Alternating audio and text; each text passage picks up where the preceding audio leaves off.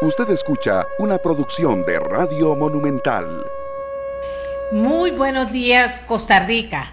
Buenos días a esa Costa Rica que se levantó con mucho ánimo hoy porque había que dejar a los eh, hijos pequeñitos a su primer día de clases, pero también a los más grandes. Hoy inicia oficialmente el curso lectivo, como ya están informados ustedes, amigos y amigas, y nosotros desde aquí nos alegramos y por supuesto a todos los padres y las madres que van felices con sus hijos, que también van felices pues comienza una etapa importante, sin duda alguna, en ese trabajo de padre y madre como parte fundamental de la educación de cada uno de los eh, de nuestros hijos, ¿verdad? Eso es importante también. A los maestros y maestras que vayan con muchas ganas.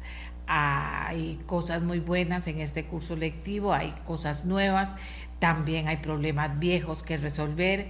Ojalá que toda la buena actitud de los educadores y educadoras, más los padres de familia, hagan que en los lugares en que se presentan estas situaciones todavía problemáticas que hay que resolver, eh, puedan irse resolviendo por una parte y eh, no permitiendo que eso eche a perder eh, todo lo que es este entrenamiento en la vida de nuestros hijos e hijas. Así que a todos que tengan buenos días, están ingresando, otros ya los dejaron en la escuela, se están devolviendo los papás, las presas, todo el mundo lo que nos dice es que están de cuento de hadas, ¿verdad? O sea, lo sabíamos, lo sabíamos porque si sin que ingresara el curso lectivo oficial ya se estaban presentando serios problemas con los eh, ingresos eh, hay salidas de, los, de las cabeceras de provincia fundamentalmente, ahora esto iba a ser mucho más inmanejable. Por eso tome medidas de tiempo, pero también dicen que el gobierno está estudiando la posibilidad del teletrabajo como una herramienta para poder ayudar en esta situación, porque las presas inciden en muchas cosas una de ellas es que, y es importante, es que las personas que antes duraban dos horas y media en ir y venir eh, eh, a su casa, ahora pueden durar tres y tres horas y media, ¿verdad? O sea, eso ya es algo que se podría evitar y que hay que hacerlo con respeto entre todos, con una buena voluntad. Por un lado las presas, por otro lado gastar gasolina, por eso también imagínate que lo que eso significa, no solo el gasto, sino la contaminación. Hay, en fin, muchísimas cosas, duraríamos mucho hablando de, del impacto que tienen todas estas presas y de que hay de alguna manera que tratar de incidir con medidas que sean positivas, constructivas, incidir en que no se les haga a las personas esos tiempos tan enormes, porque también hay muchos padres que van a dejar y madres a sus hijos a las escuelas y luego tienen que ir a trabajar. Y estas presas también hacen que, que, que no cumpla como quisiera, o sea, de la mejor manera con su horario laboral. Bien, entonces, en medio de la alegría de este primer día de, clases del curso lectivo oficial, repetimos, del curso lectivo oficial liderado por el Ministerio de Educación Pública de este país. Bueno, después de esta alegría del inicio de clases, vamos nosotros a revisar los temas que tenemos para compartir esta mañana con ustedes. Inicialmente contarles que como medida provisional, el, el contencioso del Poder Judicial suspende el reglamento para despliegue de 5G y frena cualquier adjudicación. ¿Qué significa exactamente esto? Bueno, que el Tribunal Contencioso Administrativo ordenó suspender la aplicación del reglamento sobre medidas cibernéticas aplicables a los servicios de telecomunicaciones basadas en la tecnología de quinta generación móvil, el cual excluye a empresas de China en el despliegue de esa tecnología en el país. Atención, y esto lo resuelve el Tribunal Contencioso Administrativo de Costa Rica. El juez eh, como medida provisionalísima previo a resolver una solicitud de medida cautelar que presentó el Frente Interno de Trabajadores del ICE en demanda contra el Estado, dictó esta sentencia. De acuerdo con la resolución de la cual ameliarueda.com y nuestra voz tiene copia, el juzgador también resolvió suspender cualquier adjudicación en esa materia y ordenó al Estado presentar un informe en un plazo de tres días previo a resolver la solicitud de medida cautelar. Estamos claros, me parece que estamos claros en lo que sucede, eh, el impacto que pueda tener, de eso estaremos hablando en próximos días, pero en este momento eso es lo que hay, lo que está y lo que hay que respetar en un país, repito, eh, que, vive en un Estado de Derecho y la ley se respeta. Vamos a ver qué pasa. Vamos a darle seguimiento en los próximos días. Bueno, y en campo internacional, pero muy cerca de Costa Rica, Nicaragua concede asilo al condenado expresidente panameño Martinelli. ¿Qué fue lo que pasó?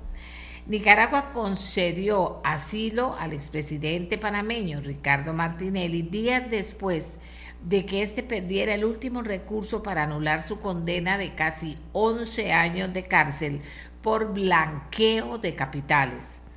Martinelli solicitó asilo en la Embajada de la República de Nicaragua en Panamá por considerarse perseguido por razones políticas y encontrarse en riesgo dice nota enviada por la Cancillería de Managua a Panamá, que agrega que el gobierno del presidente Daniel Ortega decidió darle asilo al expresidente Ricardo Martinelli. ¿Qué le parece a usted esta información? La gente se sorprendió ayer, luego lo, lo asumió, pero tiene sus, bemoles, diríamos, ¿verdad? Y, su análisis también, esta decisión del gobierno de Nicaragua. Bien, la Corte Constitucional de Ecuador despenaliza la eutanasia. Fíjense que la Corte eh, en Ecuador anunció que despenalizó la eutanasia luego de estudiar la demanda de una paciente enferma de esclerosis lateral amiotrófica, un mal incurable y mortal. La sanción por homicidio no podrá aplicarse al médico que realiza un procedimiento de eutanasia activa en aras de preservar los derechos de una vida digna y al libre desarrollo de la, de la personalidad del paciente, señaló el máximo tribunal constitucional en un comunicado. La decisión se tomó por siete votos a favor de los nueve miembros de la Corte Constitucional del Ecuador. ¿Qué piensa usted? Otra noticia interesante eh, de, escuchar, de analizar y sobre la cual conversar el día de hoy. Bien amigos y amigas, como todos estos días hemos estado iniciando el programa conociendo diputados, eh, alcaldes electos el pasado fin de semana para que usted los conozca, oiga cuáles son sus compromisos con la comunidad y cómo piensa lograrlos, que eso también es importante. Y es algo que le pedimos que sea concreto a los eh, diputados y diputadas electas para que las diferentes comunidades, pero también las comunidades que estamos viendo lo que pasa en las provincias, eh, sin duda alguna tome eh, tome conciencia de lo que se está haciendo y luego cuando les contemos qué está pasando en esas comunidades con los nuevos alcaldes, pues les demos seguimientos a ver si están cumpliendo con, eh, si están cumpliendo con lo que prometieron, que eso es, pues sin duda alguna, vamos a copiarle aquí a nuestro compañero eh, sin duda alguna es el gran reto para todos. Y hemos escuchado comentarios de todo, de gente que dice, mira, que alcaldes más eh, bien formados, esto era muy importante. Estudiar, tener títulos, poder ofrecer esa experiencia en profundidad a su comunidad para resolver los problemas, sin duda alguna era importante. Eh, hay otra gente que dice, bueno, tiene mucha experiencia, ya trabajaba en la municipalidad. Hay gente que dice, no sé quién es, no lo conozco, no la conozco. Dicen que es un muchacho nuevo que se metió a trabajar en, eh, en conseguir votos y los logró, en comunidades que decían, bueno, no queremos más de lo mismo. Bueno, hay todo un panorama, todo un panorama en esta, en esta Costa Rica que está estrenando alcaldes y alcaldesas. Hoy tenemos en primer término al alcalde electo de San Carlos, Juan Diego González. Eh, San Carlos, como sabemos, es el cantón con mayor extensión en Costa Rica. Eh, él, como todos, asumirá el cargo el primero de mayo. Entonces, conversamos, la, eh, iniciamos presentando a nuestros invitados de hoy con Juan Diego González, alcalde de San Carlos. Buenos días, cuéntenos quién es Juan Diego González y lo más importante, cómo va y qué será el proyecto que usted ofreció en campaña y cómo lo va a poner en práctica durante su administración. Muy buenos días, Juan Diego.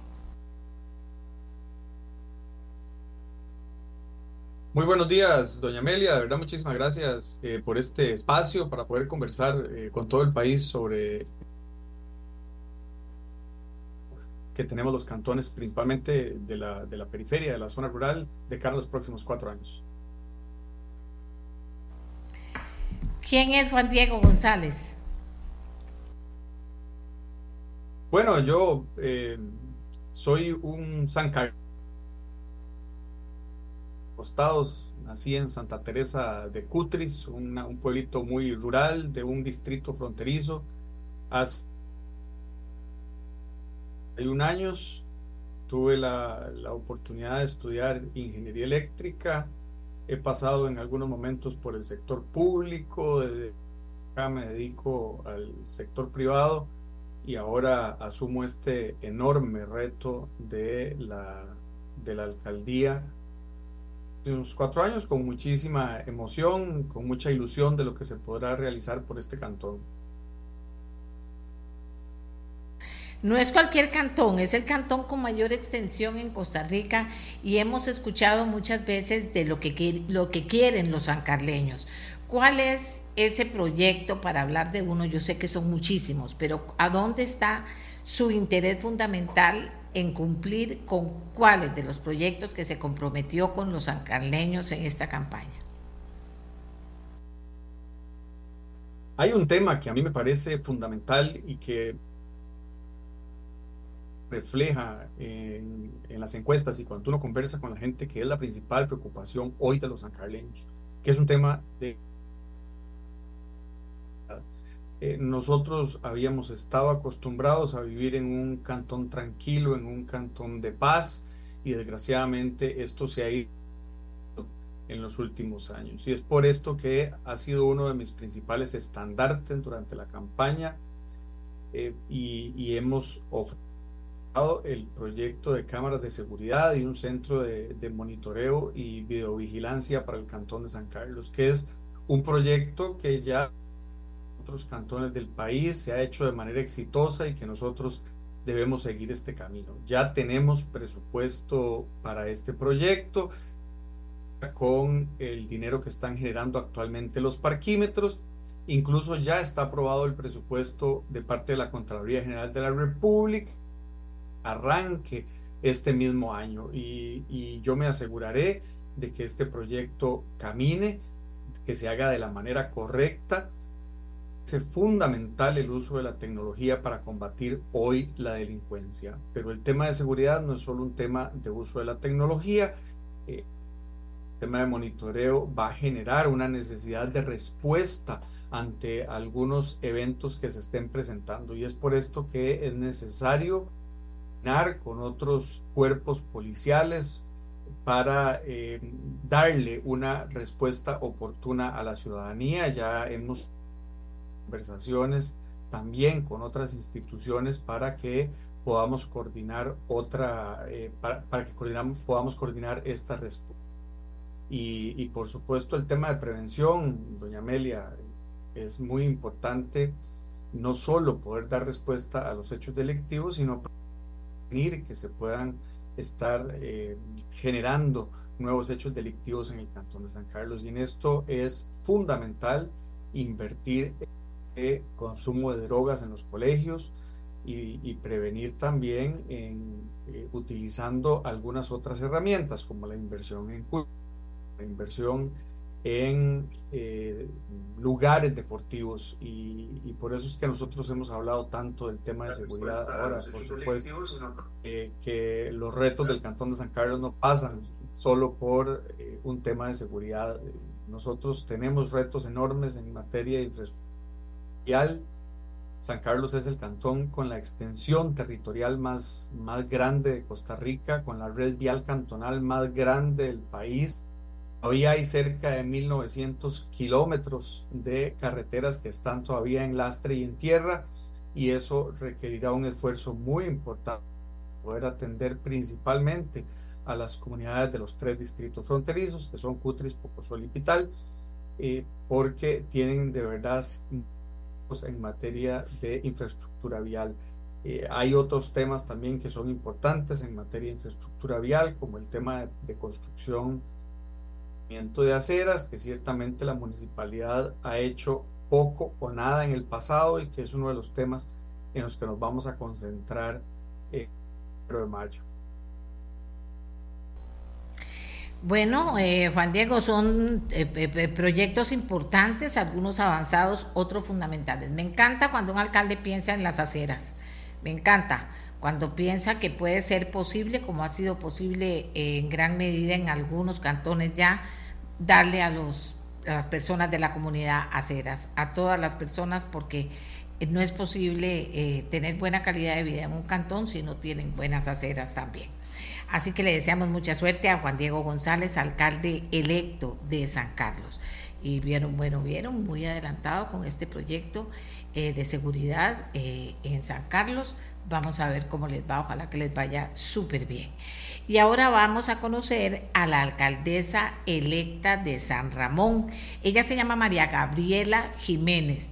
Igual que le preguntamos a los demás alcaldes electos y alcaldesas electas en este programa, le vamos a pedir a María Gabriela Jiménez que se presente, que nos diga quién es María Gabriela Jiménez para luego hablar de los principales compromisos adquiridos en campaña y cuál es el más importante eh, con el que ella piensa iniciar y lograr cumplir con su comunidad. Así que buenos días, María Gabriela, cuéntenos. Buenos días, doña Amelia, muchas gracias por el espacio. Eh, bueno, mi nombre es Gabriela Jiménez, yo soy abogada de profesión. En este momento me desempeño como asesora legislativa de la diputada Daniela Rojas. Este, actualmente soy regidora suplente en la Municipalidad de San Ramón tengo 35 años de edad, además soy madre de dos niños y bueno, por, siempre me he destacado por mi trabajo con las comunidades.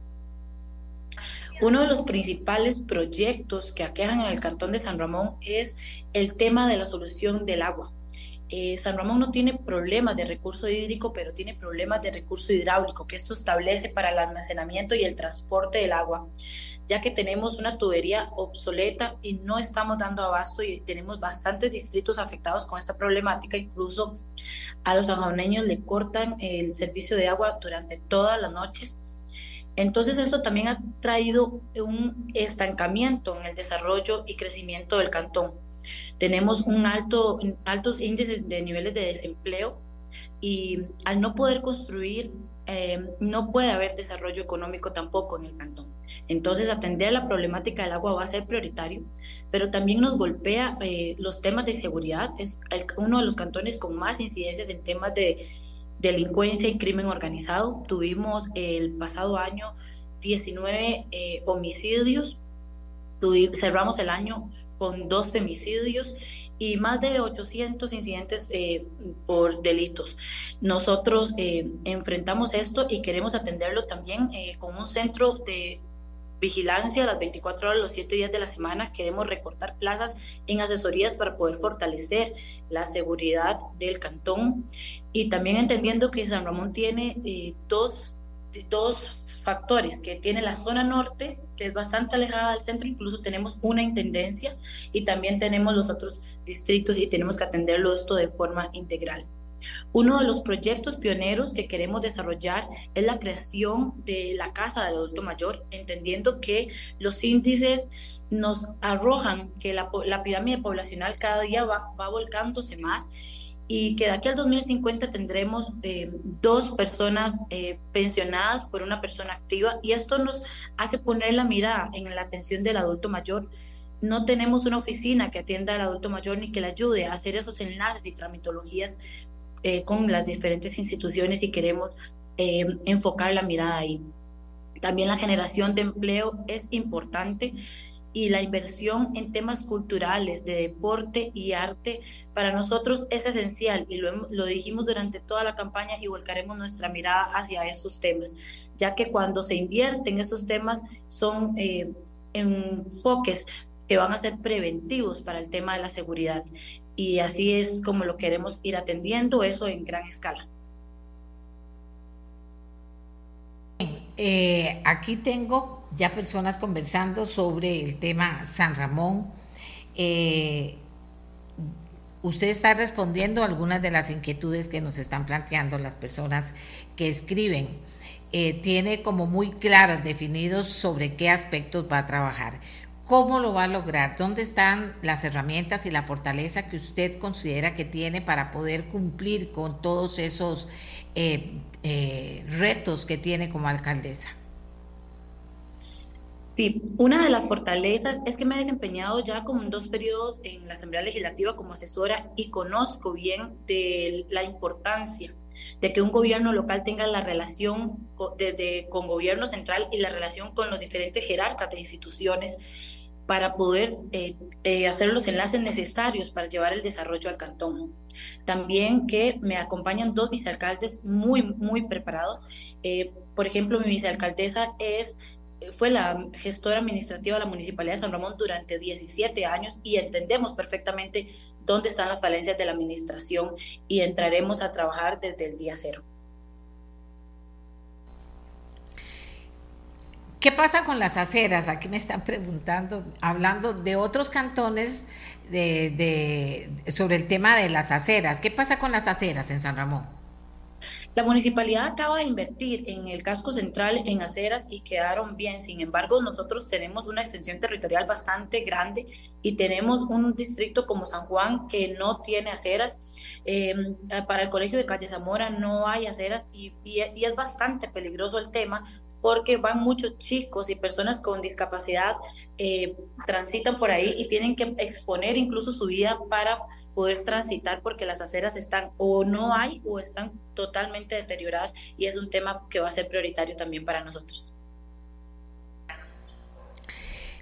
¿Cómo piensa enfrentar el tema de las aceras? Porque se supone que la municipalidad tiene que tomar decisiones, si las construye y se las cobra a las personas o si las personas son las encargadas de hacerlo. ¿Cómo funciona eso en San Ramón? No, la, em, se pasó una normativa que también le permite la inversión a la municipalidad de San Ramón para hacerlo. Y nosotros somos una municipalidad con un presupuesto sólido y y que las finanzas están bien. Bueno, eso ya es mucho, muchísimo para poder hacer una realidad. Vea que alguien está hablando eh, de, no solamente construirlas, sino eh, reparar las, las aceras que no están bien. Bueno, María Gabriela, entonces, esos son los retos que usted tiene. Nos dice que tiene las fortalezas para poder para poder eh, llevarlos a cabo. Eh, habla de que tiene presupuesto sólido, ya todo eso son muy buenas noticias para un cantón que eh, también es un cantón que pretende ser un cantón próspero y líder entre los cantones de esa zona de esa zona del país. ¿Qué es lo mejor de San Ramón? ¿A dónde está la fortaleza de San Ramón como cantón? Doña Amelia, San Ramón tiene muchísimas fortalezas. En, el tema de desarrollo económico, San Ramón ha sido calificado como uno de los cantones más fuertes en talento humano, en recurso humano de Occidente. Y creo que esa es una de las mayores fortalezas. También tenemos eh, lugares turísticos hermosos, maravillosos y mucha, mucho para explotar en el cantón. Y creo que esto nos pone en la palestra para poder desarrollar el cantón de una forma económica y salir del estancamiento eh, de generación de empleo que tenemos. Aquí dice las personas que están escribiendo, dice, impulse el turismo en San Ramón, señora alcaldesa, dice Eric Hernández, fortalezca la comisión actualmente conformada.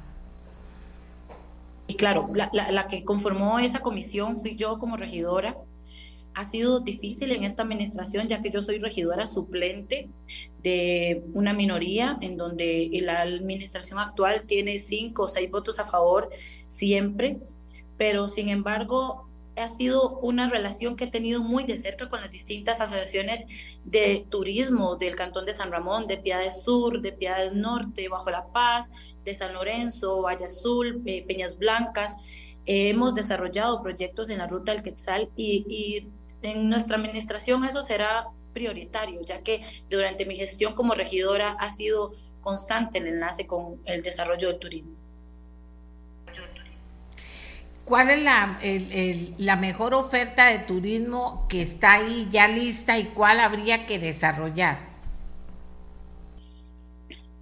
Em, me, me, cuesta mucho decir cuál zona es, es más tiene mayor potencial, pero Bajo la Paz de San Ramón ha venido desarrollándose y ha hecho una excelente labor creando la Cámara de Turismo y ya tiene bastantes avances en un corredor turístico que tiene enlace con diferentes emprendimientos y rutas gastronómicas del cantón.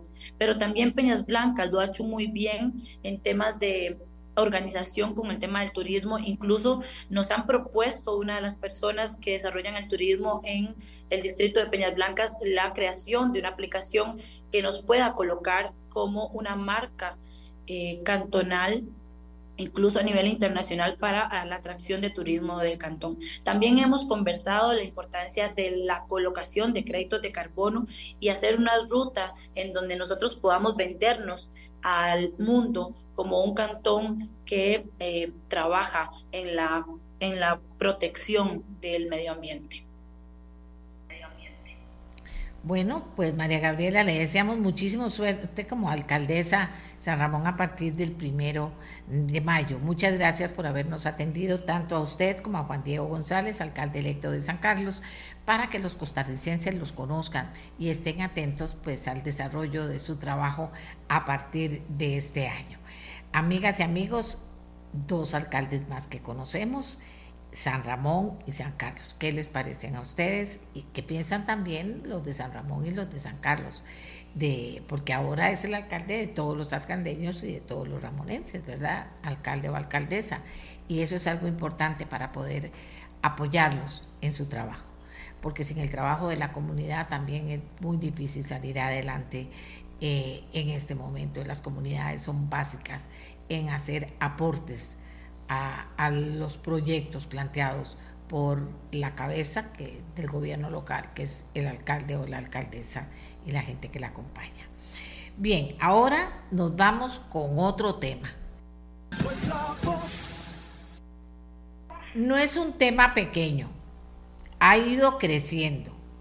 El tema de el tipo de cambio.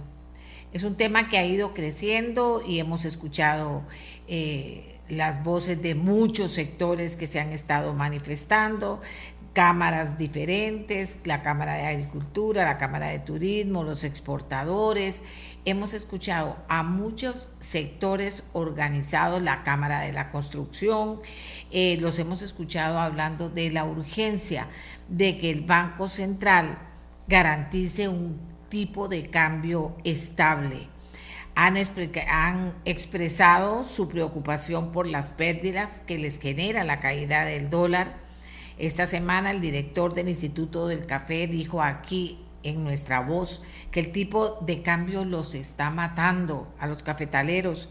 También ya se están viendo despidos como los de la Standard Fruit Company que despidió a 111 trabajadores en Limón. Así que es un tema muy actual. Y interesante poder conversar con un economista para que nos hable del tema. Es la única forma de hacer las cosas como se están haciendo. Habría una manera de abrir la posibilidad a que esto cambiara. Hay gente que afirma, por este año eso va a seguir igual y no hay manera de cambiarlo porque le ayuda a un sector de la economía del país. Bueno, le pedimos a alguien que es un estudioso, es un economista que estudia los temas, para que nos planteara él desde su perspectiva cómo ve todas las respuestas posibles a lo que se está preguntando la gente y sobre todo los sectores que están resultando mayormente afectados, algunos muy, muy afectados. Don Denis, muy buenos días. Adelante. Muy buenos días, doña Amelia. Mucho gusto estar de nuevo en su programa. Eh, me va a disculpar hoy si, si mi voz se oye un poco afectada, pero pasé ahora en el mes de enero una fuerte gripe, que ya uno no sabe si es gripe, si es COVID, si es H1N1. Una gripe bastante fuerte que me dejó afectada un poco la garganta. Eh, si me permite, doña Amelia, quiero hacer un, un comentario primero. Eh, el, el gremio de los economistas estamos de luto. Un gran economista nacional falleció el día de ayer, don Jorge Corrales Quesada, un luchador por la libertad y por una economía que funcione eh, eficientemente. Yo creo que es una gran pérdida para los economistas, para la economía del país y para todo, todo el país. Don Jorge, pues sí, fue muchas veces polémico, muchas veces tuvimos algunos eh, encuentros y hasta divergencias, pero al final de, del tiempo eh, fuimos buenos amigos y creo que eso es importante resaltar. Eh, que en paz descanse don Jorge Corrales y que su legado, sobre todo en todos los estudiantes que él ayudó a formar, pues permanezca por muchos años en el país. Efectivamente, doña Amelia, ya entrando en el tema del el tipo de cambio eh, y básicamente la revaluación del tipo de cambio que consiste en un tipo de cambio que llegó a estar hacia finales del año 2022, casi, bueno, a mediados del año 2022, casi en 700 dólares, perdón, 700 colones por dólar. En estos momentos anda rondando los 515 colones por dólar, a veces sube un poquito, se acerca a los 520, baja, etc. Eh, este que algunos lo ven como una gran ventaja. Una persona me comentaba en, en Facebook que a él lo beneficiaba puesto que un tipo de cambio más bajo eh, abarata las importaciones y que consecuentemente le permite comprar eh, cosas eh, más baratas, cosas importadas más baratas. Bueno, eso efectivamente es cierto. Además, algunos dicen la inflación, perdón, el, tipo de cambio al bajar hace que la inflación también baje. De hecho, hemos tenido un proceso no de inflación, sino más bien prácticamente en el año 2023, un proceso de deflación, o sea, que los precios en vez de subir han estado bajando. Eso suena aparentemente muy bonito y favorable para la gente, sin embargo, esto es una especie, como decía un amigo, de un pececito envenenado que se lo come un pez más grande y termina muriendo con él. ¿Por qué? Bueno, porque es algo que aunque suena beneficioso, es muy perjudicial para la economía, sobre todo una economía como la nuestra, que no tiene capacidad de ajustarse hacia, hacia la baja.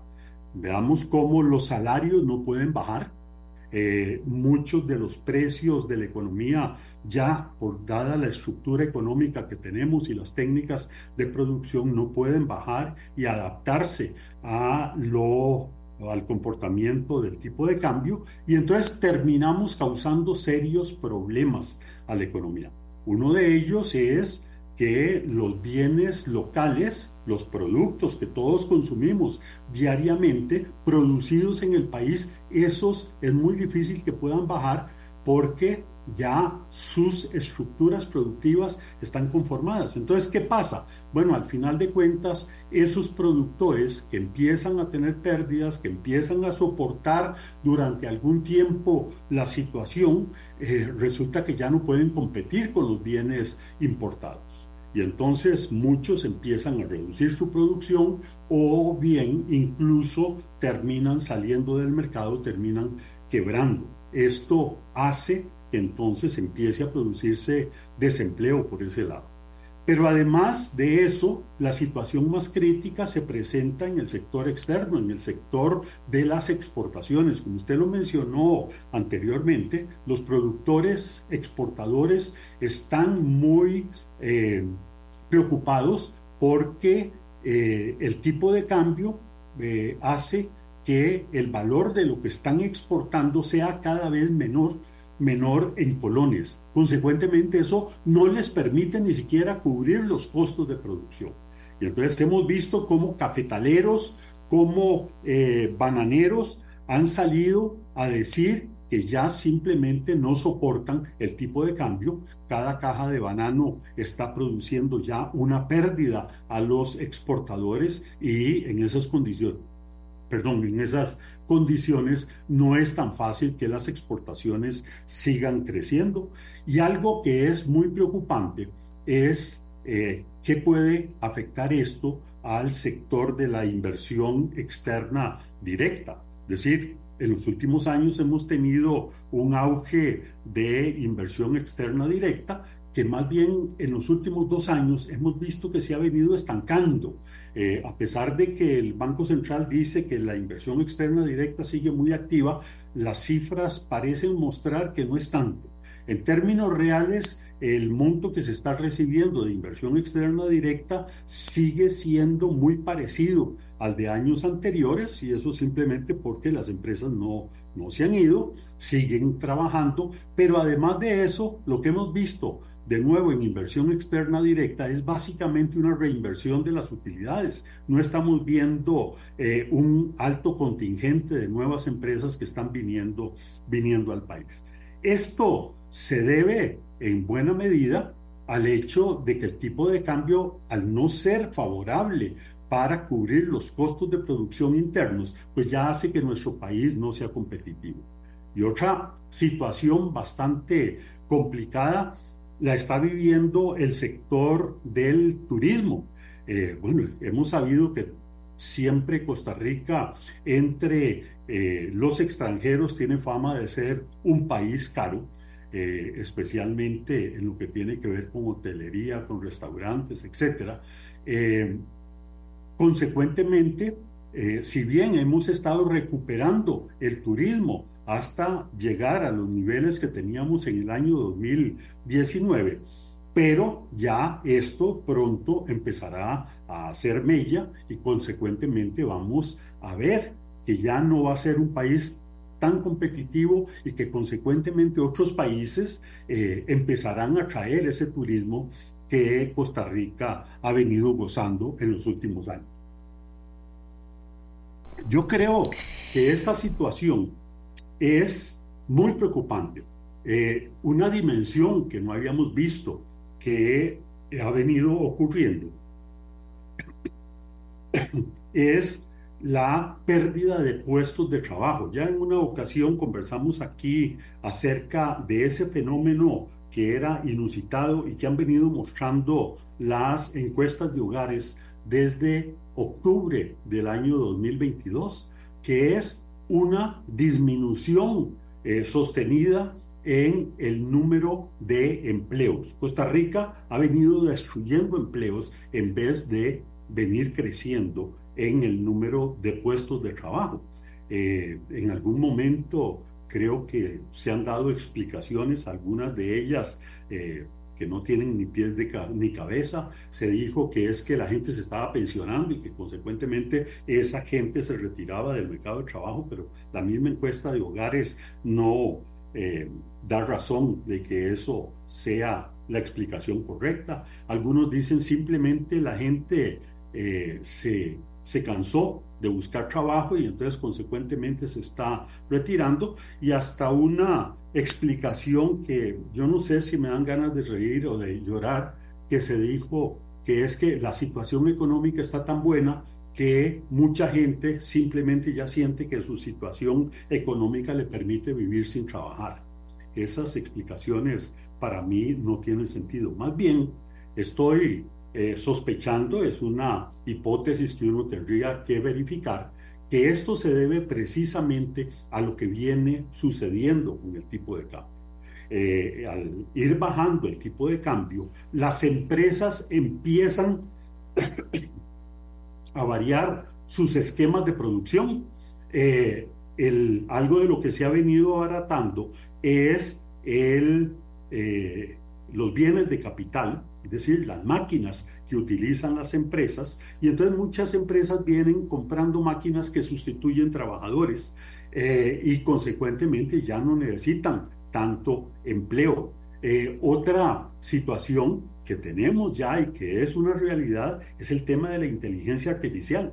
las empresas están aprendiendo a utilizar la inteligencia artificial y si bien esto no es causa de eh, o no es causado por la revaluación cambiaria, sí tiene que ver en el hecho de que los empresarios están empezando a utilizar inteligencia artificial en vez de eh, trabajadores, especialmente profesionales. Entonces, estamos en una situación en donde vemos que los hogares están dejando de usar servicios domésticos. Eh, es el sector que se ha visto más afectado. Hemos visto cómo cerca de 35 mil profesionales se encuentran desempleados, no, eh, no encuentran trabajo o por lo menos no lo manifiestan que están buscando trabajo ante la encuesta de hogares. Eso se debe simplemente a que las empresas no están, no están contratando. Bueno, uno debería pensar en cómo solucionar este problema, pero para ver cómo se puede solucionar, uno tiene que remontarse a ver qué es lo que ha causado este problema. Yo creo que este problema tiene raíces muy profundas desde hace bastante tiempo, diríamos que varios años. Yo recuerdo cuando creo en la administración Solís, y si no me equivoco fue el ministro don Helio Fallas, que empezó a hablar de que era mejor que el gobierno se endeudara en el exterior porque salía más barato comprar eh, títulos externos que las tasas de interés que había que pagar internamente. Bueno, eh, esa situación que al final de cuentas era provocada por el mismo gobierno parecía un poco, eh, un poco desbaratada la, la, la solución que se estaba dando, pero sí, Extrañamente, el gobierno empezó fundamentalmente, en vez de captar en el mercado interno, a captar en el mercado externo. Y posteriormente, creo que en la administración siguiente don Carlos Alvarado, se fue mucho más profundamente en esta idea y se dijo, no, no, es que además eh, nosotros lo que tenemos que hacer es endeudarnos masivamente en el exterior para cambiar deuda cara por deuda barata. Eh, mucha gente decía, bueno, sí, eso es lógico. Si sale más barato en el exterior colocar títulos y esos títulos los vamos a traer, pero no los vamos a utilizar internamente, sino que los vamos a utilizar para cambiar esa deuda que nos está saliendo tan cara por una deuda más barata, pues eso, eso es lógico, tiene, tiene mucha razón.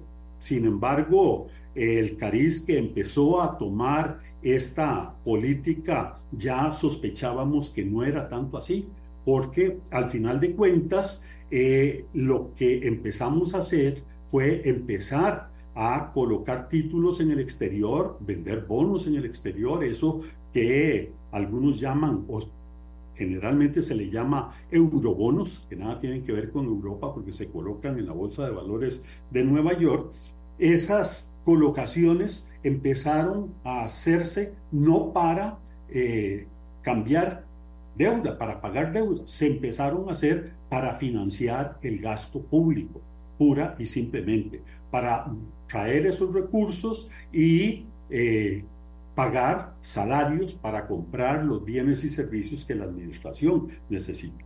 Extrañamente, esto que fue una política de los organismos internacionales durante muchísimos años, que era prohibir eso, los propios organismos, el propio Fondo Monetario Internacional incluso abrió líneas de crédito para financiar a los gobiernos para que eh, paguen eso de gasto corriente. Antes eso era inaudito porque evidentemente si el gobierno trae esos dólares que le prestan, bueno, no puede pagar los salarios con dólares, porque en Costa Rica la moneda es el colón y el gobierno está obligado a pagar los salarios o a comprar los bienes y servicios en colones.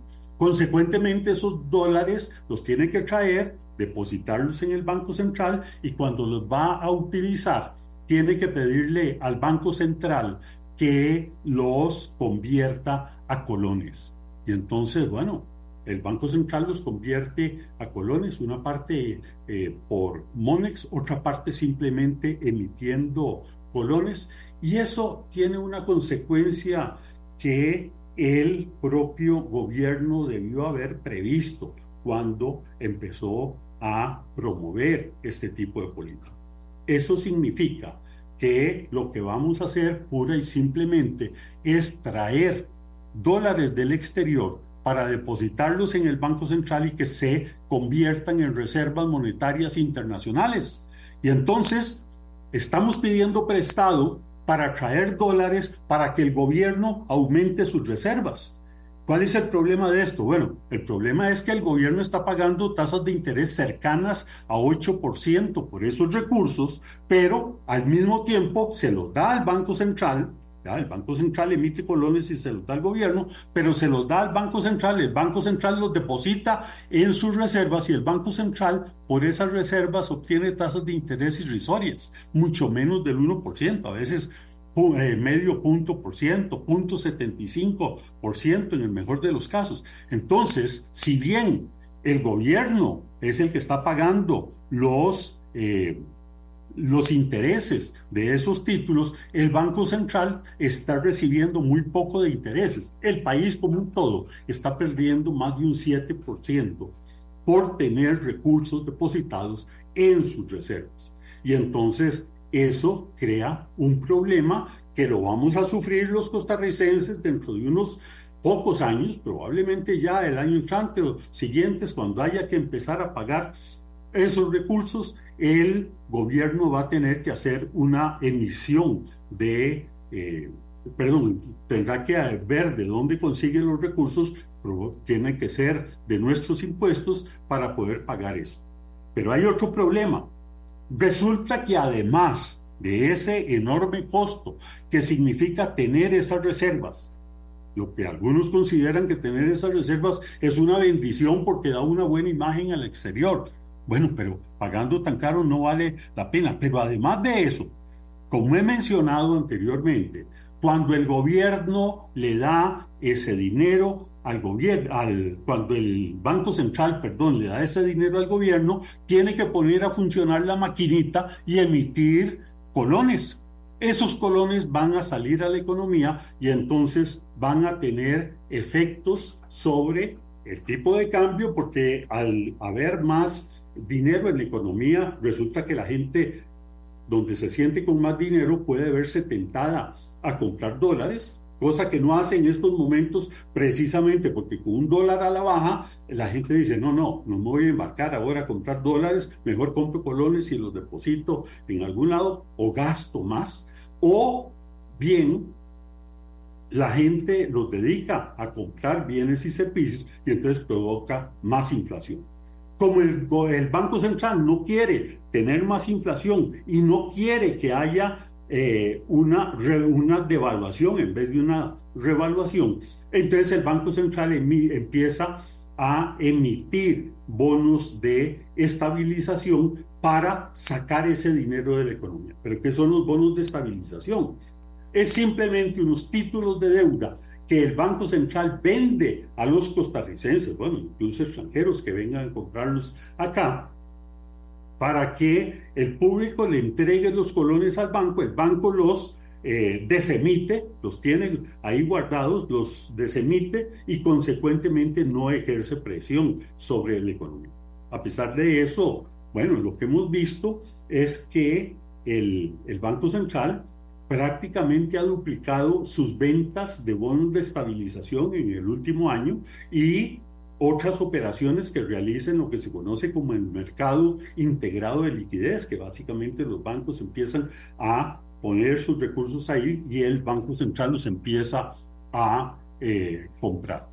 Esto, estas operaciones, además tienen un costo un costo que anda alrededor de 6, 7%. Entonces vea el mal negocio que estamos haciendo. Estamos comprando, perdón, estamos colocando títulos en el exterior a tasas cercanas al 8% para que el Banco Central los guarde y obtenga apenas un medio por ciento por esos recursos y al mismo tiempo el Banco Central emita eh, bonos de estabilización por los cuales tiene que pagar 6, 7%, depende de cómo esté el comportamiento del mercado en el momento en que lo hace y consecuentemente eso tiene está, le va a producir pérdidas importantes al Banco Central.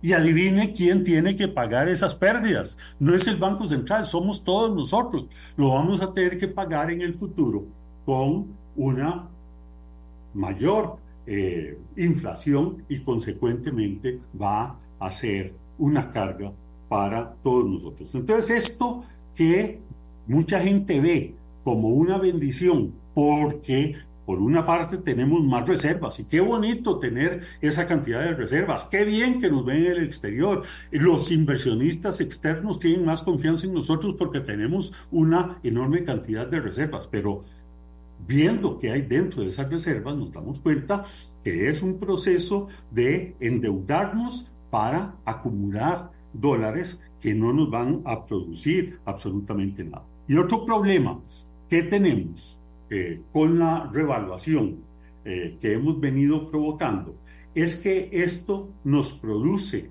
una inflación asimétrica. Por una parte, hay una cantidad de bienes, principalmente importados, que empiezan a tener un precio menor por el hecho de que el tipo de cambio es menor. Eh, lo hemos visto, por ejemplo, en los combustibles, que aún así han venido creciendo, pero hubieran crecido todavía más si el tipo de cambio hubiese estado creciendo. Los, algunos bienes importados, bueno, todos vemos en los supermercados cómo cada vez es más frecuente conseguir bienes eh, agrícolas que vienen del exterior en vez de los bienes nacionales. Y eso lo que hace es que nos produce una inflación asimétrica. Decir, resulta que los bienes de la canasta básica, y eso basta con ver el comportamiento de la canasta básica en el índice de precios al consumidor para darnos cuenta que hay una cantidad de bienes locales que están subiendo. ¿ya? Los servicios, por ejemplo, siguen subiendo. Eh, la electricidad, además de lo que ha subido, resulta que ya nos están anunciando que va a tener incrementos cercanos al 15%. El transporte público, aunque ha tenido algunas ocasiones en que ha tenido pequeñas rojas, pero el transporte público, que es uno de los rubros que más impacta el presupuesto de las familias trabajadoras, resulta que esos eh, precios siguen subiendo. Y los bienes de consumo como el, el arroz, los frijoles, la carne sobre todo, el pollo, todos esos bienes siguen subiendo. Cuando la gente dice, no, pues es que yo voy al supermercado y cada vez me alcanza menos la, eh, mi presupuesto para comprar los bienes que yo necesito. Bueno, eso es real. ¿Por qué? Porque, y, entonces dice, bueno, pero ¿por qué me dicen que estamos en una deflación si yo lo que veo es que estamos inflando cada vez más esos precios? Bueno, eso se debe precisamente a que está cambiando esa relación entre los precios de los bienes importados y los bienes locales. Y los de la canasta básica, en su mayor parte, son bienes eh, locales y consecuentemente la gente tiene razón cuando ve que esos precios le siguen creciendo. Bueno, este es un problema real. No lo he querido, no lo he querido interrumpir porque para no perder el hilo, don Denis, para no perder el hilo, pero como usted sabe siempre, y es una pena, los tiempos nos ganan. Quiero, quiero leerle un poquito lo que está diciendo la gente de una diputada que dice que está, la diputada Daniela Rojas, que está pidiendo una cita con el Banco Central, la Junta Directiva, para llevar a representantes de los sectores a que expliquen la situación en la que están. Hay personas que dicen ese tipo de cambio es ficticio para decir que la inflación es cero, solo favorece a los nicaragüenses para mandar más dólares de remesas dice otra persona, la respuesta fácil y cómoda del presidente sobre el tipo de cambio fue que en esto hay ganadores y perdedores. También dice otra persona, los importadores son los que se benefician, el consumidor final no y se benefician doble, no pagan impuestos cuando aplica cuando aplican el TLC y el tipo de cambio los favorece también y así tengo cualquier cantidad de de opiniones. Qué buena la ponencia de su invitado. Surge una duda. Entonces la situación real económica del país es una fantasía.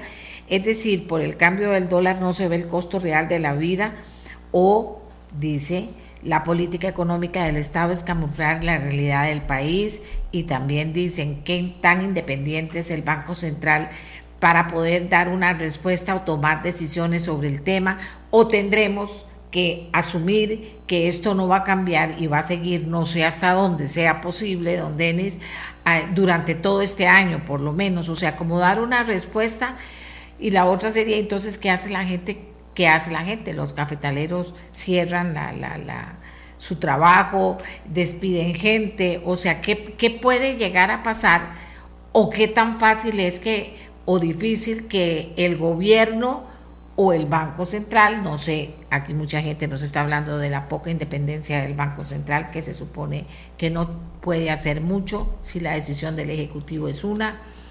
Eh, ¿Qué puede esperar la gente este año que está empezando apenas con tantos problemas para muchos sectores y que no se ve reflejado finalmente en el bolsillo de los costarricenses?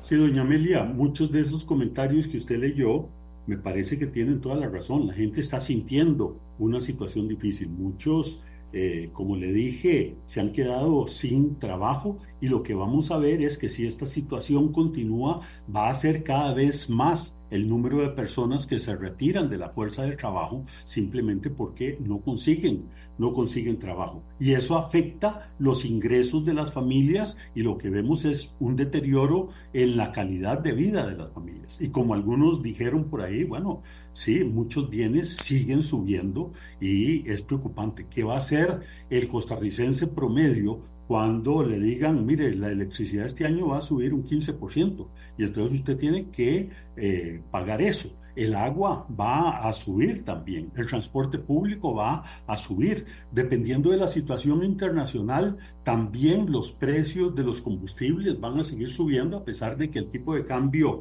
colabora para que no haya tanto efecto en colones. Pero sí va a ser una situación complicada. Yo no me atrevería a decir que ha sido una situación intencional del gobierno que trata de maquillar la situación. Me parece que sí, la euforia que muestran a veces con este fenómeno no está justificada por todos los argumentos que, he mencionado, pero sí lo que veo es que puede haber un poco de, eh, diríamos, eh, yo no lo llamaría estrictamente mala praxis, pero sí una falta de, eh, de habilidades para manejar la situación del tipo de cambio y para manejar la política monetaria.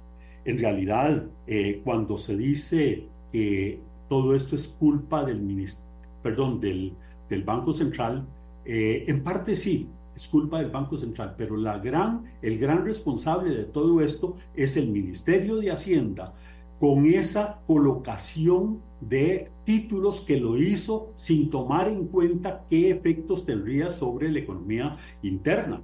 Quizás el Banco Central debió haberle advertido al gobierno lo que iba a pasar con el tipo de cambio si inundábamos este mercado de con divisas que pedimos prestadas y que ahí las tenemos, pero las pedimos, las pedimos prestadas. Consecuentemente, ahí hay eh, problemas. Lo que sí ha fallado el Banco Central, a mi parecer, es en cuanto a las políticas de tasas de interés, puesto que el, el, el Banco Central ha sido muy reacio a bajarlas. Es cierto, en los últimos meses las ha venido bajando desde 9% eh, por ciento, que estaban hasta alrededor de 6%, que están en este momento un poquito más bajas.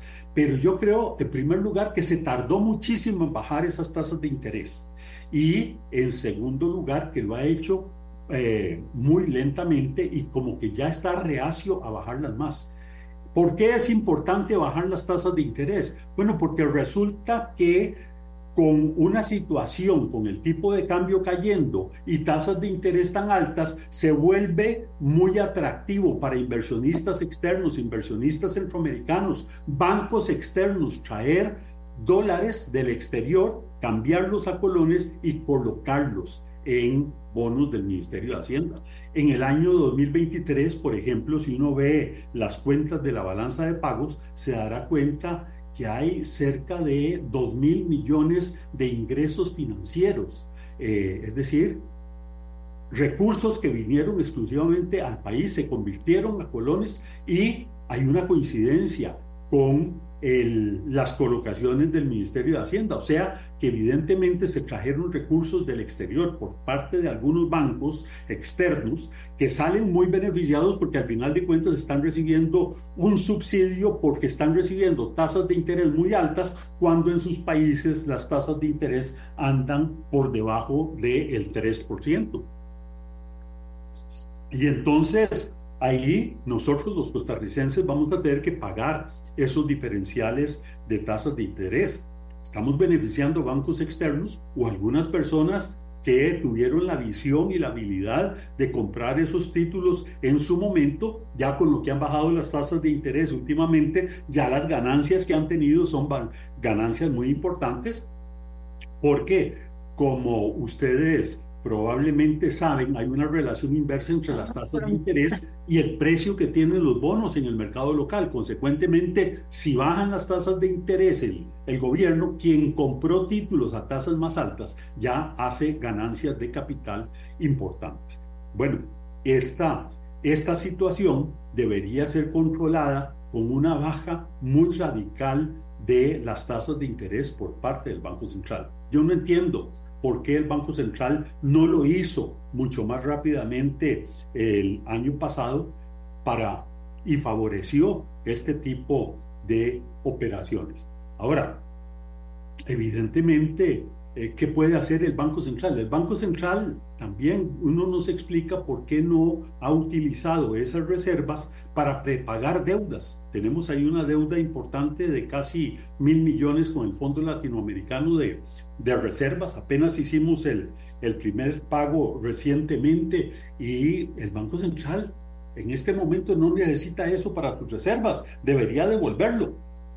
Cierto que tiene que pagar una multa por prepagar, pero probablemente eso es menos que la pérdida que está teniendo de mantener esas reservas. Y también el Banco Central eh, o el gobierno, pero a través del Banco Central obtuvo recursos del Fondo Monetario Internacional que muy probablemente podrían ser negociados para devolverlos, porque ya no se necesitan y no tenemos que eh, estar incurriendo en ese costo. Ahora, obviamente, ¿qué más se puede hacer aparte de bajar las tasas de interés? Bueno, ya los títulos están colocados, los eurobonos no se pueden prepagar. Lo que son estas operaciones en el mercado eh, integrado de liquidez y en la colocación de bonos de estabilización ya están colocados, pero sí el Banco Central eh, debería permitir un poco más, que haya un poco más de inflación y que además de eso se empiece a despertar el apetito de los costarricenses por volver a comprar dólares. Eh, evidentemente mucha gente va a decir, este tipo está loco, ¿cómo nos está diciendo que es bueno que los costarricenses compren dólares? Bueno, en estas circunstancias sería bueno que la gente empiece a reconstituir sus carteras a dólares para que le quiten esa carga al Banco Central, para que haya más demanda de dólares y consecuentemente el tipo de cambio empiece a subir. No que suba a niveles disparatados, pero sí a niveles que por lo menos les permita sobrevivir a los exportadores y a los productores locales. Debemos irnos moviendo hacia una mayor dolarización de las carteras. Bueno, eso ya es una posición muy personal mía. Eh, yo creo que este país hace bastante poco con mantener una moneda propia, nos, se nos presta para este tipo de problemas, eh, para que entonces el Banco Central tenga que estar interviniendo constantemente en el MONEX, ese mercado tan extraño que tenemos nosotros, que es el mercado de monedas extranjeras, en donde el principal y eh, actor, actor y dominante es el Banco Central y consecuentemente el Banco Central maneja el tipo de cambio ahí como quiera. A veces uno no sabe si hay criterios predefinidos para que el Banco Central intervenga en el MONEX o no. Si lo hace de una manera que considera antojadiza o no. Bueno, yo creo que todos estos problemas se nos acabarían y perdonen todos los que no están de acuerdo con esto si nosotros decimos somos incapaces de manejar adecuadamente nuestra moneda, simplemente hagamos lo que hizo El Salvador, lo que hizo Ecuador y lo que desde principios del siglo pasado hizo Panamá, que es dolarizar nuestra economía. Tenemos suficientes reservas en este momento. Dolarizar la economía no sería ningún, ningún problema desde ese punto. Bueno, pero yo sé que esta es una decisión muy polémica y que la mayor parte de los costarricenses, por las razones que sean, la rechazan. Para mí, eso sería una solución y una solución permanente. Pero mientras tanto, el Banco Central debe bajar tasas de interés, el Banco Central debe eh, permitir que la gente se endeude, perdón, se eh, compre más dólares en el mercado y que consecuentemente permita que el tipo de cambio empiece a subir.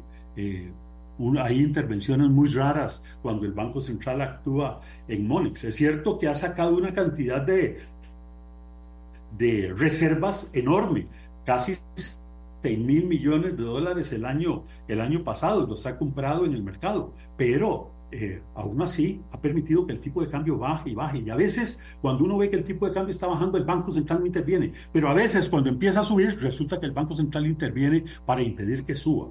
Eh, desconozco simplemente, y ahí tengo que declararme ignorante, cuáles son los criterios que el Banco Central sube para hacer esas intervenciones en el mercado de monedas extranjeras. Pero sí es una situación muy difícil. Efectivamente es una situación que vamos a tardar bastante tiempo en que se solucione si es que se llega a solucionar. Esperemos que sí, porque si no, ya muy pronto vamos a perder nuestras ventajas eh, competitivas en los productos que exportamos y consecuentemente la situación interna se nos va a poner muy, muy difícil.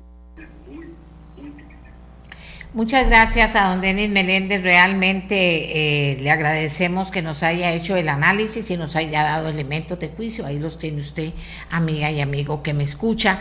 Eh, también pienso yo que es valioso para quienes tienen que tomar decisiones y además para quienes están en situación difícil, como lo hemos dicho los sectores que están pidiendo a gritos que el Banco Central reconsidere el tema del dólar.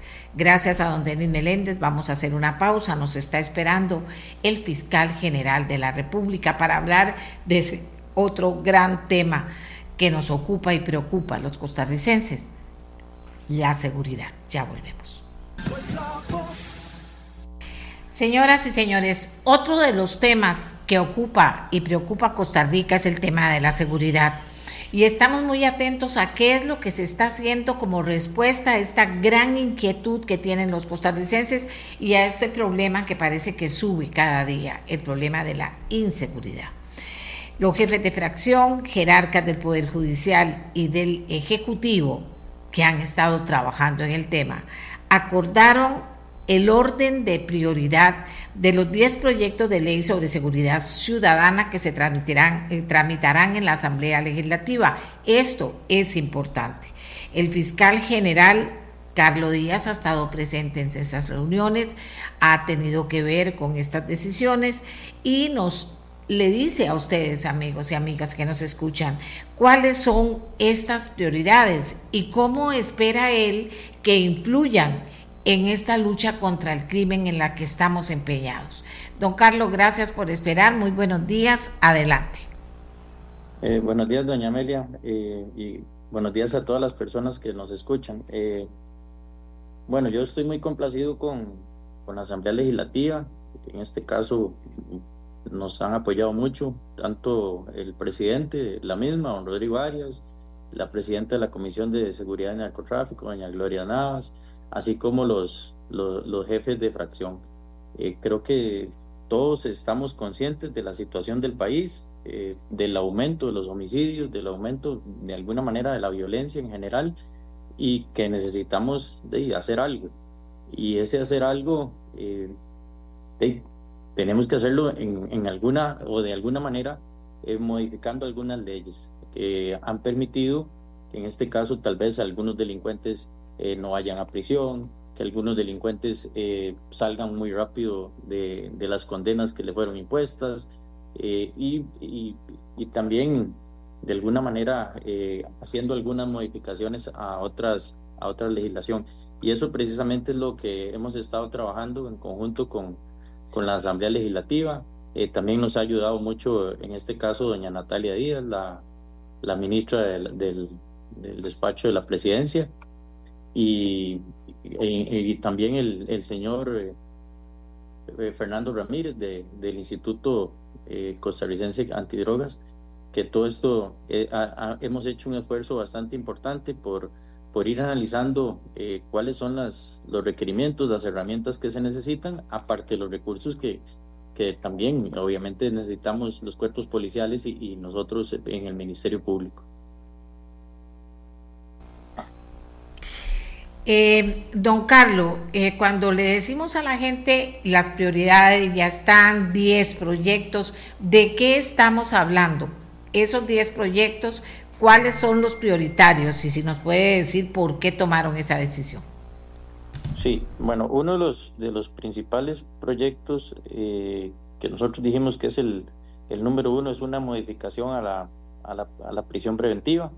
Es incluir dentro de los supuestos de la prisión preventiva unos, supuestos, eh, unos presupuestos eh, diferentes y, más específicamente que tienen que ver con con proteger eh, a la víctima, pero a la víctima eh, como un concepto general, como ciudadanía, como un pueblo. incluso el ejemplo creo que más, más sencillo de, poner en ese tipo de casos es, el, es lo sucedido en, en allá en, en Lindavista de Patarrá en donde vimos que unos oficiales del organismo de investigación judicial que se encontraban haciendo un trabajo encubierto y fueron amenazados por un sujeto con una, un arma AK-47 y otro sujeto con un arma modificada eh, también para disparar en ráfaga y eran personas que se encontraban en, ese lugar. Obviamente ellos no determinaron o no pueden determinar que, esa, que se trataba de, de, de oficiales del organismo de investigación judicial, pero eran personas que se encontraban en un lugar, en una comunidad y que fueron prácticamente expulsados por ese tipo de personas, que además de eso realizaron disparos y que, ¿cuál fue el resultado? Bueno, eh, pese a la solicitud de prisión preventiva, eh, la misma eh, en este tipo de casos fue, bueno, se le impusieron medidas menos gravosas, otro tipo de medidas cautelares. ¿Qué pretendemos? Bueno, que en este tipo de casos y, ya taxativos también señalados, eh, por ejemplo, cuando, cuando se trata de delincuencia organizada, cuando se trata de, drogas, cuando se trata de legitimación de capitales, cuando se trata de homicidios, delitos sexuales contra personas menores de edad y donde media armas de fuego, eh, pretendemos que ese tipo de casos el juez o la persona juzgadora eh, no se vea sometida simplemente a demostrar o tenga que demostrar sí o sí que existe un peligro de obstaculización o de fuga. Eso es precisamente lo que se busca, que en este tipo de casos y que no funciona, obviamente, como, como prisión preventiva automática, el juez considere la peligrosidad, eh, pero no, no del imputado, porque de eso no, no, estamos hablando, sino la peligrosidad o más bien el, el riesgo, eh, podríamos decirlo así, el riesgo que existe para la comunidad de que estas personas estén en libertad. Eh, ¿Por qué? Porque evidentemente el hecho de haber disparado un arma eh, al aire corre mucho riesgo esa misma comunidad de una bala perdida. Y ya hemos visto casos en donde las balas perdidas le quitan la vida a personas o niños o jóvenes eh, inocentes que, que, no tienen que ver nada con actividad delictiva. Ese es uno de los, proyectos. Es que estoy buscando aquí la lista, pero no, la lista que ayer le presentamos y ah, ya, ya se la puedo dar, ahora sí. Y, y, las prioridades van en este sentido. Ya le era ese eh, como primer, en primer término. También tenemos eh, una reforma a, la, a, la, a las intervenciones telefónicas, una reforma a la ley de naturalizaciones y opciones, para quitarle la nacionalidad a las personas que de alguna manera cometen actos delictivos o están vinculadas al narcotráfico. Hay una reforma a los artículos que prevén eh, los capitales emergentes para que se puedan realizar medidas cautelares en ese tipo de, de procesos. Hay una, una, reforma que sanciona lo que, conocemos como los créditos gota a gota, eh, pero se, se, redactó un, un artículo eh, que se denomina eh, extorsión cobratoria para las personas que, que pretendan cobrar deudas, en este caso, de manera o amenazando a las personas. también hay una reforma al monitoreo electrónico para bajar las penas en las cuales se puede otorgar. Hay una reforma integral también a las penas de la ley de armas y explosivos. también existe otra, otro proyecto de ley que agrava eh, la pena a las personas mayores de edad que participen o cometan delitos eh, con personas menores de edad. Hay una reforma, eh, en este caso, a la, a la ley de antecedentes penales, que son los juzgamientos de las personas, que en este actualmente estos juzgamientos, podríamos, perdón la expresión, pero se borran o, dejan de existir o dejan de, de, registrarse de manera muy rápida y esto permite que las personas cometan otros delitos y entren como primarios y nuevamente puedan obtener beneficios penitenciarios.